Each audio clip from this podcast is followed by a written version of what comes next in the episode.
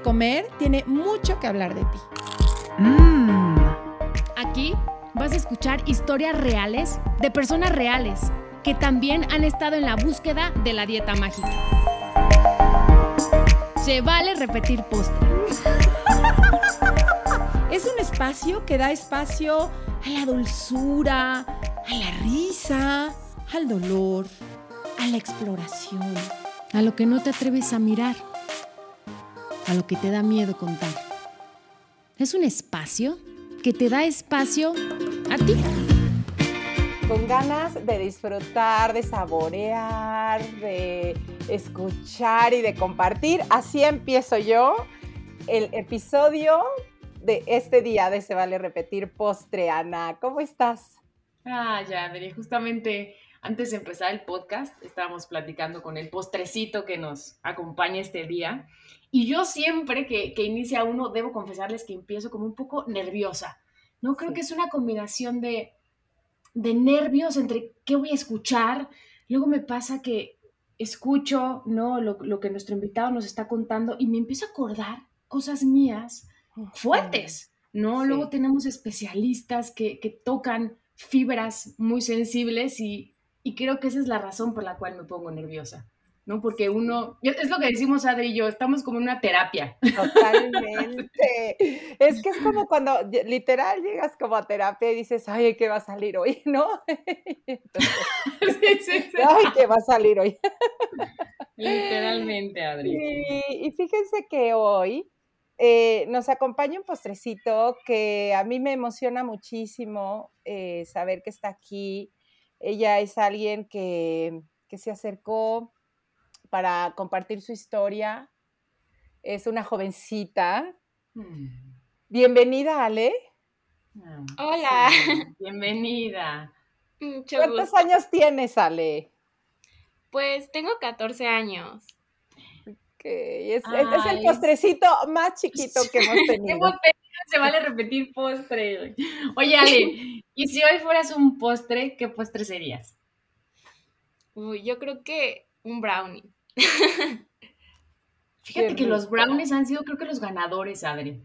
Deberíamos de hacer como una encuesta. ¿Cuál sería el postre favorito? El que más los postres que más hemos tenido aquí creo que sí ganarían los brownies. Sí, yo también creo que los brownies. Pues o algo como de chocolate.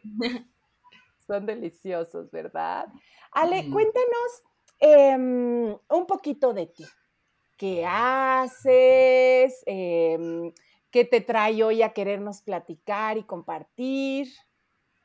Pues bueno, o sea, ahorita estoy en la secundaria uh -huh. y pues como que o sea, también la cultura de dietas y como que esas reglas también se, están presentes como que a, en mi entorno y a mi edad, lo cual se me hace como muy feo y muy raro, porque, o sea, a nuestra edad no tendríamos que pensar en, en hacer dietas, ni en querer cambiar nuestro cuerpo, ni apegarnos a un estereotipo, pero, o sea, sí lo veo muy presente e incluso o sea, tiempo atrás lo veía como muy internalizado en mí, pero ahora que me he dado cuenta como de, o sea, de esta cultura, la veo más en, en mi entorno y en mis amigos, en, en mi escuela y así. Uh -huh. ¿Tú ¿Y cómo qué ves?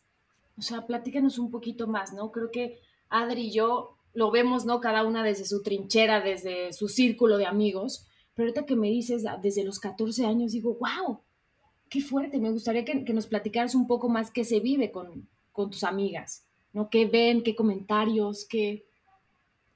Pues es muy raro porque eh, a veces escucho a personas hablar del cuerpo de otras personas, mm. pero de una manera despectiva, aunque no se debería de hablar, ¿no? Pero igual es como, sí, de una forma despectiva y no sé, o sea, a veces sí me gustaría como que la gente se enterara de que es un problema. O sea, ya está tan normalizado que la gente no ve que está mal. Y pues, por ejemplo, estamos en la clase de deportes y pues obviamente hay una diversidad de cuerpos, pero siempre uno va a estar más feo y uno va a estar más bonito.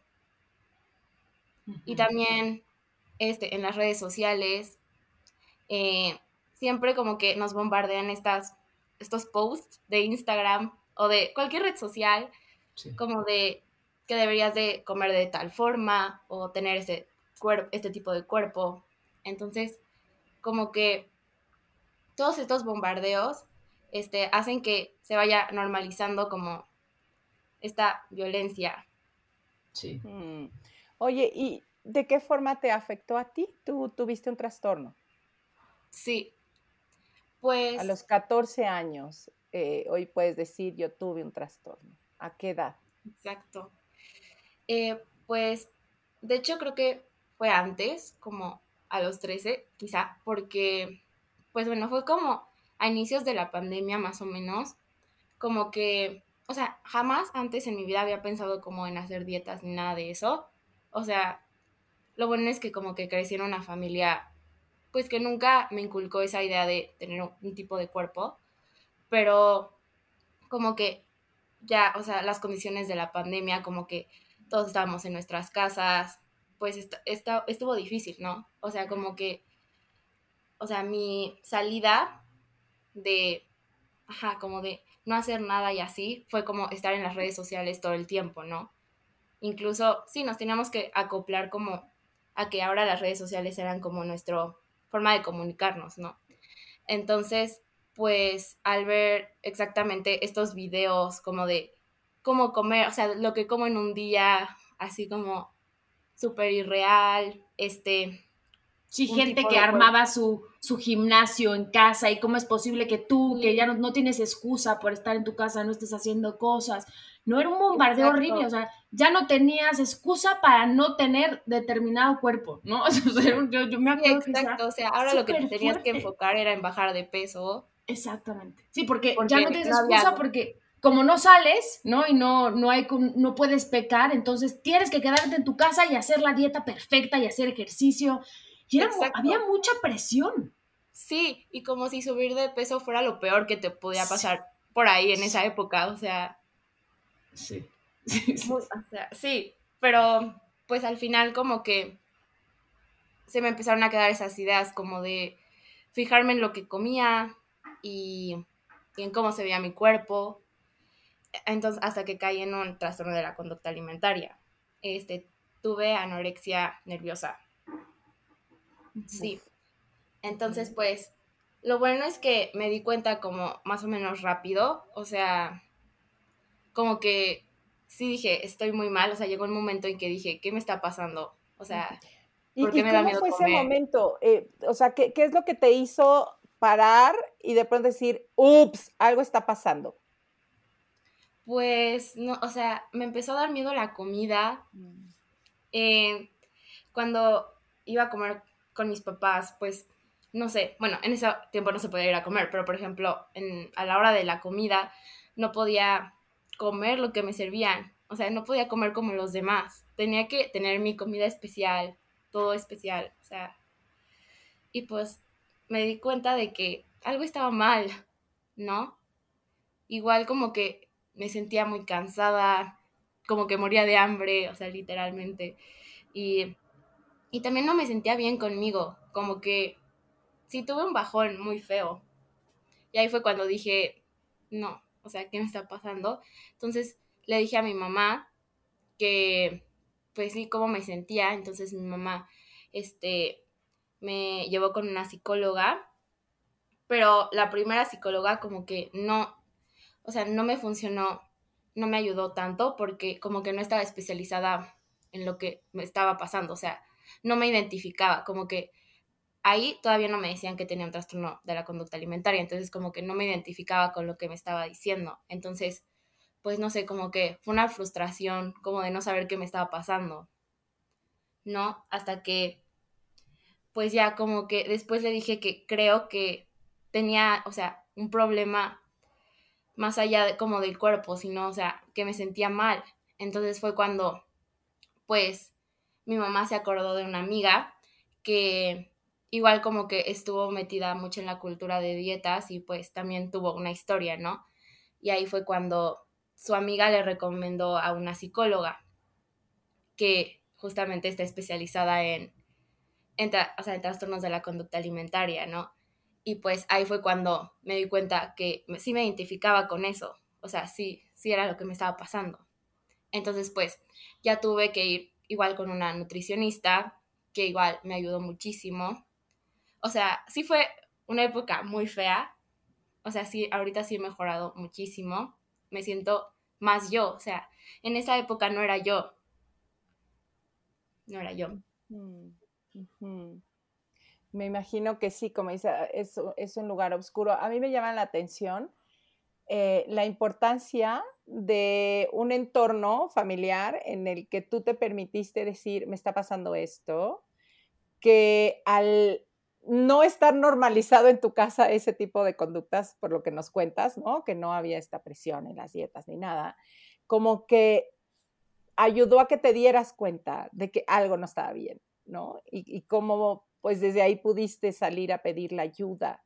Y creo que dentro de lo doloroso y oscuro que debe haber sido tu proceso, creo que te ayudó a no, a no ir todavía más abajo. No sé, esa es la percepción que, que me viene a mí ahorita que te escucho.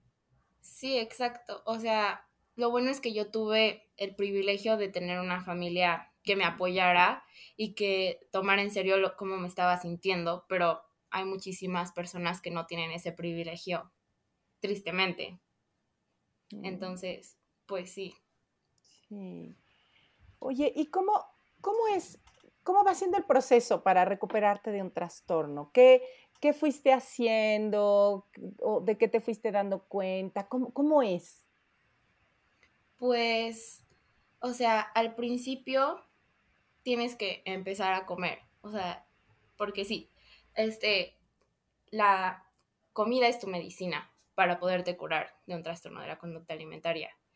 Eh, y es lo más difícil, ¿no? Pues porque si le tienes miedo a la comida, le tienes miedo a tu medicina, ¿no? Entonces, pues tienes que empezar por ahí, empezar a comer. Este, literalmente yo, o sea, comía muy poquito. Entonces, cuando empecé a ir con mi nutrióloga, pues empecé a comer más, o sea, poco, poco a poco, obviamente. O sea, al principio no quería seguir el plan que me decía mi nutrióloga, pues porque, o sea, me, daba miedo la comida. Entonces, pues sí. Y también, aparte de eso, este, tienes que este, tener la idea y tener presente y aceptar que tu cuerpo puede cambiar y que puede subir de peso. Entonces, o sea, tienes que lidiar como con estos pensamientos, o sea, lidiar contigo misma literalmente. Y está, está cañón. Pero sí, o sea, al final como que te das cuenta que mientras comes más cosas, este, o sea, tu mente también cambia. O sea, no, no te quedas como en el mismo vacío, no significa que tu cuerpo va a cambiar, pero tu mente no. O sea, tu mente igual va a seguir evolucionando y va a mejorar. Claro, y, y creo que es algo muy importante lo que platicamos siempre Adri y yo, ¿no? Que uno se puede curar y puede estar muy bien, pero justamente el entorno donde vivimos en cualquier momento nos puede volver a disparar, ¿no? Ciertas cosas donde uno tiene que estar muy alerta, ¿no? Decir, respirar, ¿no? Como escanearte, decir qué me está pasando con esto, porque es muy difícil, ¿no? El entorno donde vivimos, las redes sociales, que todo el tiempo hay cuerpos perfectos, que todo el tiempo ese cuerpo perfecto te vende, ¿no? Cierto estilo de vida, y es muy difícil salirte de ahí, Sí, exacto. O sea, igual, o sea, ¿cómo te das cuenta que puedes recaer por si tu amiga está hablando de calorías? O sea, ese es el tema, ¿no? O sea, cómo hay que tener cuidado con de lo que hablamos, porque no sabemos si la gente que está presente está pasando por algo pues malo, ¿no? Sí. Justamente no, les quería contar que estaba viendo justamente en las redes sociales un video donde una mamá comparte la historia de mi hijo llegó y me dijo que estaba gorda. Y yo le contesté, sí, estoy gorda, pero eso no me hace ni mala persona, ni buena persona, simplemente es un cuerpo grande. Y como hay cuerpos grandes, hay cuerpos medianos y hay cuerpos pequeños, y así hay distintas formas de cuerpos. Digo, claro, es que siento que desde pequeños les tenemos que enseñar a los niños que hay diferentes, ¿no? cuerpos, diferentes tamaños y no está mal. No hay que enseñarles a calificarlos. Creo que ese es el, problema y, y es muy difícil, pero bueno, hay que empezar con nuestro granito de arena. Sí, exacto, o sea, hay que normalizar la diversidad porque es normal. Exacto. Sí, y que ahorita esto que acabas de decir, como no tenemos idea en dónde está el otro.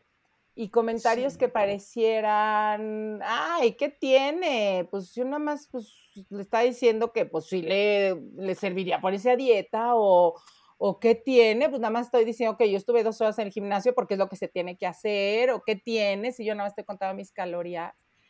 No tenemos idea dónde está el otro. Yo cuando empezó la pandemia, y que de hecho, bueno, quiero compartir que mi terapeuta es tu terapeuta, bueno, fue mi terapeuta, em, ella me decía cómo habían incrementado los, los, los, casos de trastorno, que estaba realmente alarmada de lo que estaba pasando, de cómo estaban subiendo.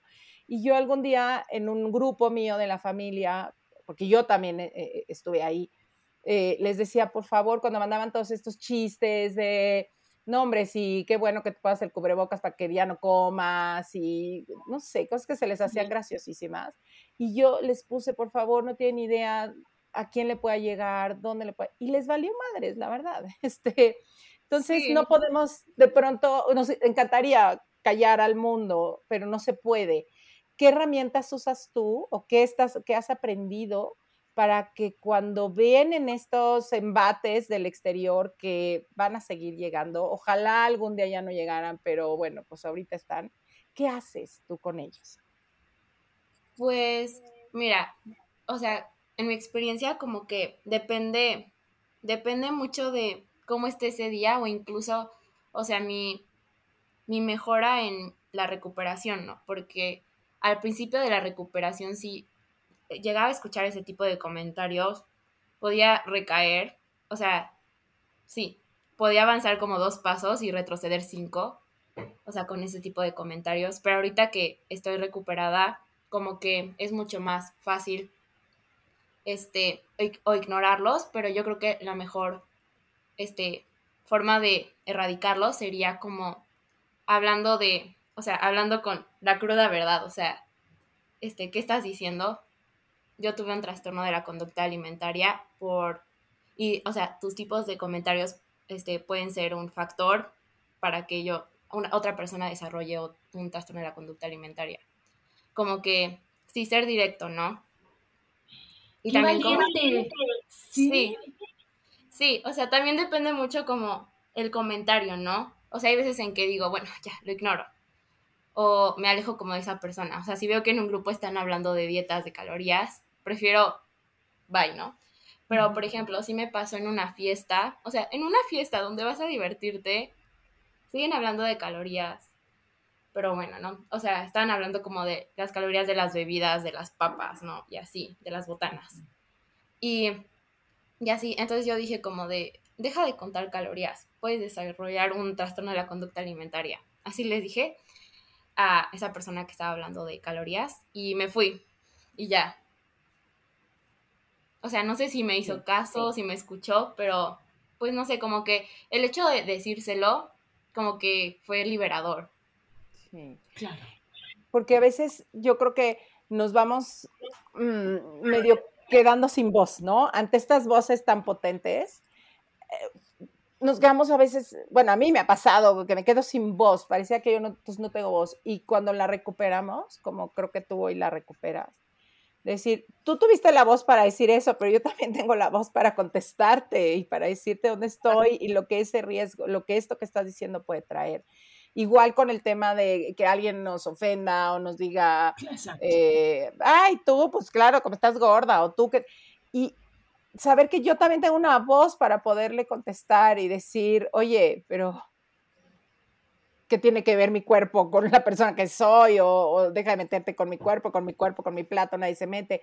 Y sé que cuesta trabajo sacar esa voz porque nos la callamos ante la aparente vergüenza de ser quienes somos o ante el miedo de expresar. Y me encanta que hoy tú puedas sacar esa voz y, ponerla allá afuera, como ahorita que nos estás compartiendo. Sí, la verdad es que, o sea, obviamente ha sido un proceso, ¿no? O sea, antes sí era como más difícil, pero ahorita digo como de, o sea, ¿por qué si yo pasé por algo horrible, o sea, me tengo que callar? O sea, puedo ayudar a la gente callando a las, o sea, a los comentarios que pues no sirven para nada, ¿no? Y que solo este lastiman. Sí. Entonces, sí, o sea, sí ha sido como muy liberador. Ay, Ale, de verdad es admirable, pero te lo digo de corazón, que a tu edad nos compartas esto. Porque pareciera, ¿no? Que, ay, no, nos estás dando un consejo, no sabes a mí lo que me está llenando, porque no solamente es sacar esa voz, es ponerle un límite. Y normalmente es ponerle un límite a la gente cercana, ¿no? A, a la mamá, tu mamá, o a ciertos parientes. Y creo que también estamos en una fecha donde nos juntamos con amigos o con familia y estas situaciones se pueden detonar. Y qué importante es poner un alto, poner un límite, decir, con esto no te metas. Y siento que para ellos es como no un balde de agua fría cuando tú le contestas, porque no se lo esperan y porque no, está, no vivimos en una sociedad que estén acostumbrados a escuchar este tipo de comentarios. Entonces sí creo que a partir de que uno hace, pone un límite, le pones una, voz ¿no? a esto, también es sembrarle a estas personas un cambio, que, vean de otra manera.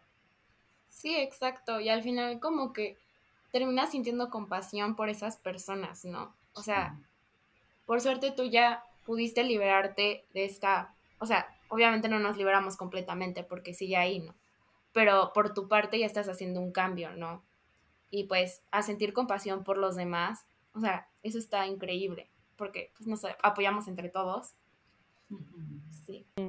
Oye, yo recuerdo alguna, una, una amiga que también se, se, recuperó de un trastorno, ella sí de muchos, muchos años, y ella me decía que mm, tenía dos detonantes. Eh, uno era, era como comer mucho y empezarse a sentir llena, ¿no? Que era uno de sus detonantes, porque ella tenía bulimia. Y el otro era justo que le prohibieran un alimento, ¿no? O sea, que sabía que esos detonantes eh, en ella era y al tenerlos claros, como que se cuidaba de eso, ¿no? Em, ¿Cuáles son tus detonantes hoy? Aparte de estas conversaciones, ¿qué, más puede ser un detonante para ti que ya hoy lo puedas ver y entonces puedas como cuidarte? Pues yo creo que, o sea, por ejemplo, en las redes sociales si veo videos como de lo que como en un día, como que eso me altera mucho. Así como que ponen sus desayunos, o sea, todas sus comidas como saludables. Como que también ver, o sea, cuántas calorías tienen los alimentos, como que ahorita trato de no enfocarme en eso, o sea, si me gusta, está súper bien y no importa cuántas calorías tenga, ¿no? O sea, sí, yo mm. creo que como que, sí, como que esas cosas de ver calorías y, y sí, o sea, como que etiquetar la comida de saludable a no saludable.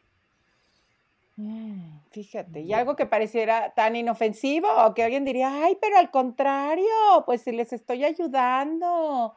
Y no tienen idea, idea eh, Nada. lo que puedan hacer.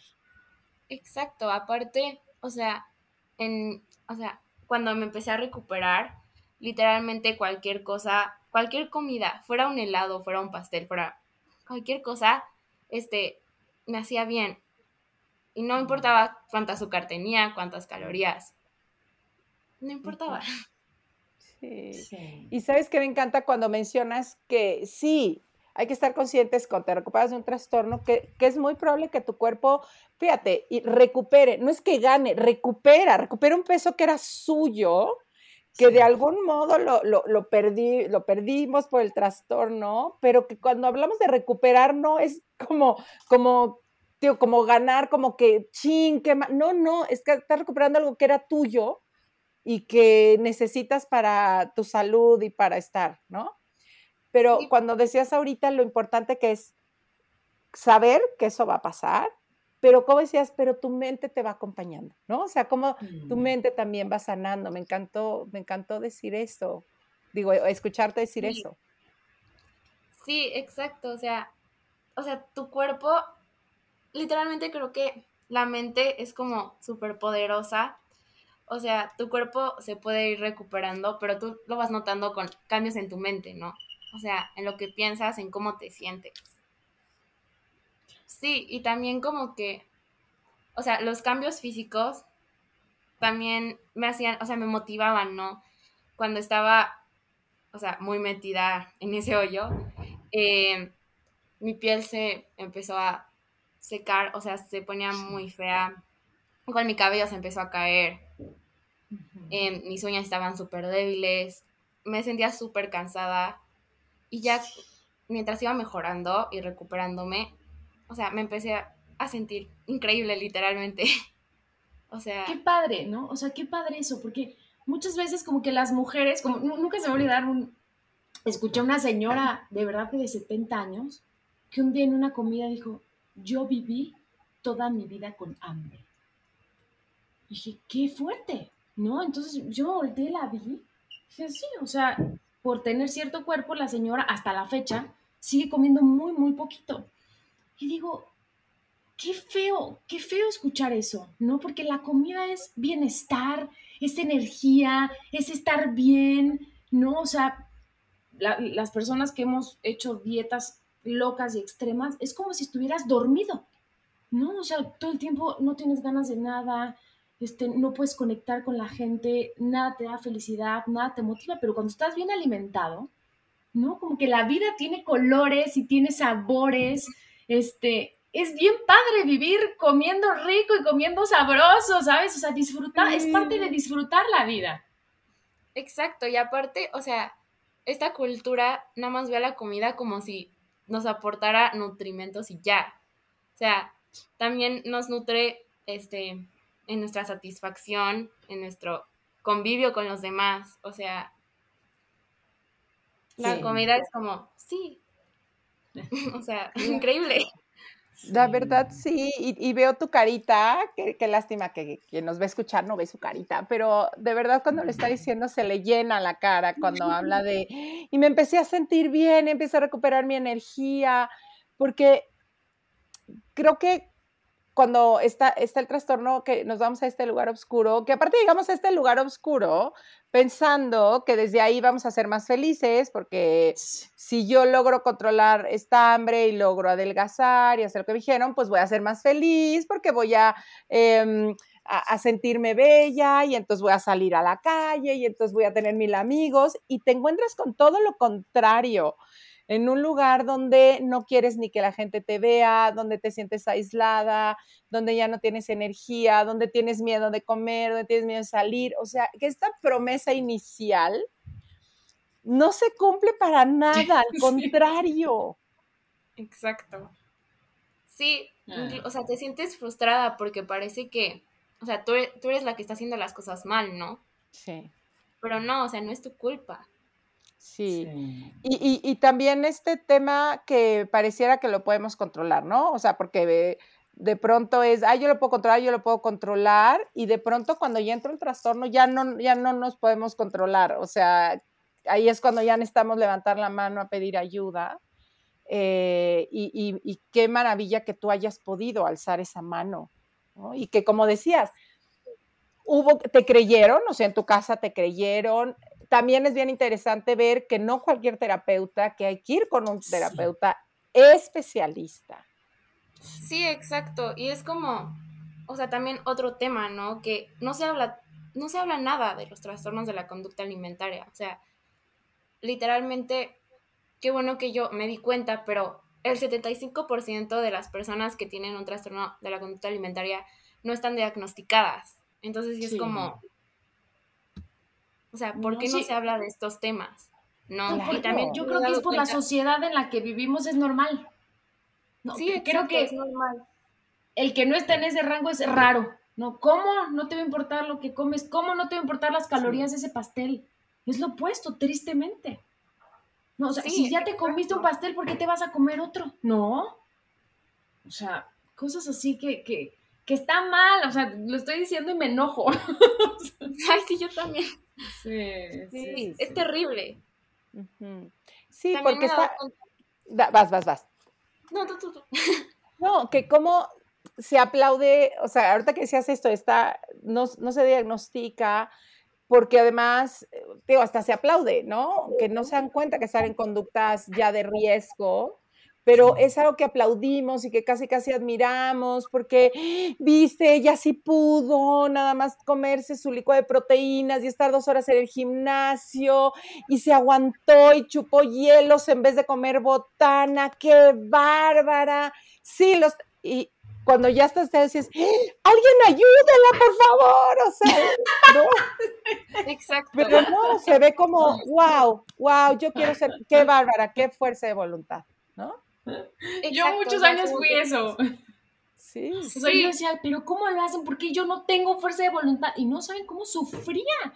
Y decir, pero ¿por qué yo no? Y ella sí, y antes yo sí tenía esta fuerza y qué ha pasado. Y entonces era un cuestionamiento, me regañaban, ¿no? o, la pasaba muy mal. Y hoy, Adri, como tú dices, cuando veo eso digo, ay, pobre. Y yo disfrutando la vida, sí, comiendo. Es falta de disciplina, es falta de disciplina. Exacto. Sí, no, sí, no, aparte, o sea, igual, ¿cómo ven esos, o sea, cuando esas acciones no están llamadas, o sea, no, no se llaman un trastorno de la conducta alimentaria, las felicitan, ¿no? Pero ya cuando dicen, ah, bueno, es que tiene anorexia, ah, no, qué mal, o sea, es como de, es lo mismo, nada más que tiene otro nombre, pero es lo mismo, literal. Ay, qué interesante esto que estás diciendo. Sí. Sí. Fuerte. O sea, por ejemplo, en, con familiares y así, como que igual hacen eso de, este, hablan de dietas y cosas así, de calorías, cuentan calorías, pero cuando yo les digo que lo hacía pero tenía un trastorno de la conducta alimentaria, como que dicen, ah, no, qué mal. Pero lo siguen haciendo. Sí. y también, sí, y como la gente cree que, o sea, solo las personas como muy delgadas tienen un trastorno de la conducta alimentaria, ¿no? O sea, como que si un trastorno mental ese, se viera como un trastorno físico, ¿no? una enfermedad mental se viera como una enfermedad física cuando no es así. O sea, cualquier persona con cualquier tipo de cuerpo, con cualquier edad, puede tener un trastorno de la conducta alimentaria, ¿no? Sí. Oye, ¿y qué, qué, podrías tú decir a partir de tu propia experiencia, de lo que has aprendido, de lo que me imagino te ha dejado em, el navegar por esas aguas oscuras? Hoy, ¿qué, ¿qué podrías decirle a la gente que quizá está ahí que no, no sabe a veces ni que está ahí o que no sabe cómo, cómo pedir ayuda. ¿Tú qué compartirías desde tu experiencia para estas personas? O las que quizá no están todavía ahí, pero que quizá a veces escuchar las palabras ya las pone alerta para que si hay algo que las empieza a acercar ahí puedan decir, oye, yo escuché que, que esto era un lugar eh, que quizá sea peligroso. Pues yo creo que, o sea, siempre pueden pedir ayuda. Este, igual, si se sienten como, que no las están ayudando, sigan pidiendo ayuda. O sea, siempre va a haber alguien que está pasando por lo mismo que tú. Y siempre va a haber alguien que está recuperada o alguien que no está recuperada. O sea, a mí, por ejemplo, me ayudó mucho como que ver a gente que estaba en un paso más que yo o en pasos mayores que yo como para motivarme a, lograr eso, ¿no? Entonces creo que siempre mirar como hacia arriba y hacia abajo, o sea, ver en el lugar donde estás, como que eso ayuda muchísimo. Mm. Y ver que ah, vale la pena recuperarse, o sea, vale completamente la pena. Sí, estoy de acuerdo. Ale, de verdad, qué lindo todo lo que nos compartes. Te agradezco muchísimas gracias. ¿Cómo, se siente para ti eh, estar hoy hablando aquí con nosotras eh, y sabiendo que más gente te va a escuchar? Pues me encanta, como que es muy padre saber que, o sea, de una experiencia terrible puedes sacar cosas buenas y puedes ayudar a la gente. Y no sé, me encanta, o sea, siento que es como un paso enorme en mi recuperación. O sea, como que poder hablarlo sin que sea un tabú ni nada, o sea, poder hablarlo como algo normal y algo que pasa. Y es bien valioso, se resignifica la historia y a la vez podemos ayudar a resignificar la historia de alguien más. Y creo que a tu edad, que tengas la, se te oye con una alegría de vivir, Sí.